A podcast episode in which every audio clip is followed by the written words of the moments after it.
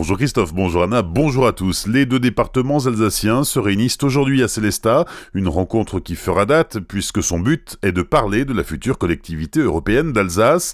Il s'agira en particulier d'approuver les résolutions communes comme document fondateur de la volonté partagée des deux assemblées de construire cette nouvelle collectivité alsacienne. Le Bas-Rhin et le Haut-Rhin vont aussi devoir fusionner en une seule entité. Pour cela, chaque assemblée départementale fera une demande de fusion et c'est finalement le Conseil d'État qui validera le projet.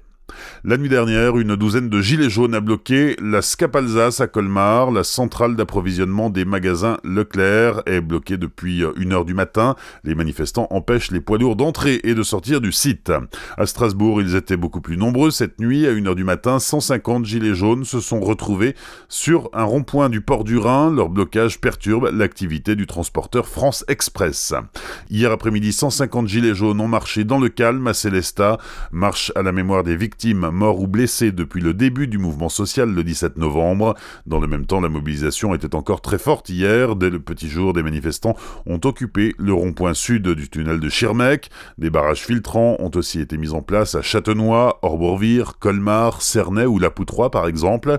À Kingersheim aussi, où les manifestants ont reçu la visite du député La République En Marche Bruno Fuchs à la mi-journée, alors qu'il réclame le départ d'Emmanuel Macron. C'est aussi là qu'un manifestant a été agressé par un un automobiliste dans la nuit de samedi à dimanche. Hier après-midi, une opération escargot a perturbé la circulation sur la 35 entre Roppenheim et Soufflenheim. Sur la 36, une opération péage gratuit était organisée au péage de Fontaine. À Lièvre, le radar automatique de la nationale 59 à Bois-l'Abbesse a été incendié. Les approvisionnements sont difficiles par la route en raison des barrages des Gilets jaunes. Ils sont aussi difficiles par voie fluviale. La sécheresse a provoqué une baisse du niveau du Rhin assez exceptionnelle. Les bateaux ont de plus en plus de mal à circuler, ceux qui passent ont vu leur chargement considérablement diminuer, de nombreux dépôts de carburant sont alimentés par bateaux-citernes qui passent encore, mais avec un chargement réduit de moitié. L'archevêque de Strasbourg au chevet des paroissiens du père Robert Bonan à Mulhouse. Le prêtre âgé de 60 ans a été mis en examen pour viol aggravé sur mineur de 15 ans. Mercredi dernier, il a été placé en détention provisoire. Par sa visite dans la paroisse ce week-end, monseigneur Luc Ravel explique vouloir prolonger l'appel des gendarmes qui recherchent d'éventuelles victimes du prêtre. Il faut libérer la parole, martèle l'archevêque de Strasbourg. Macabre découverte samedi dans le secteur de Rechfeld, une battue citoyenne a permis de retrouver le corps de Paul Dietrich, l'ancien curé de Rechfeld, Bernard Villet et Itterswiller, 90 ans, avait disparu depuis une semaine.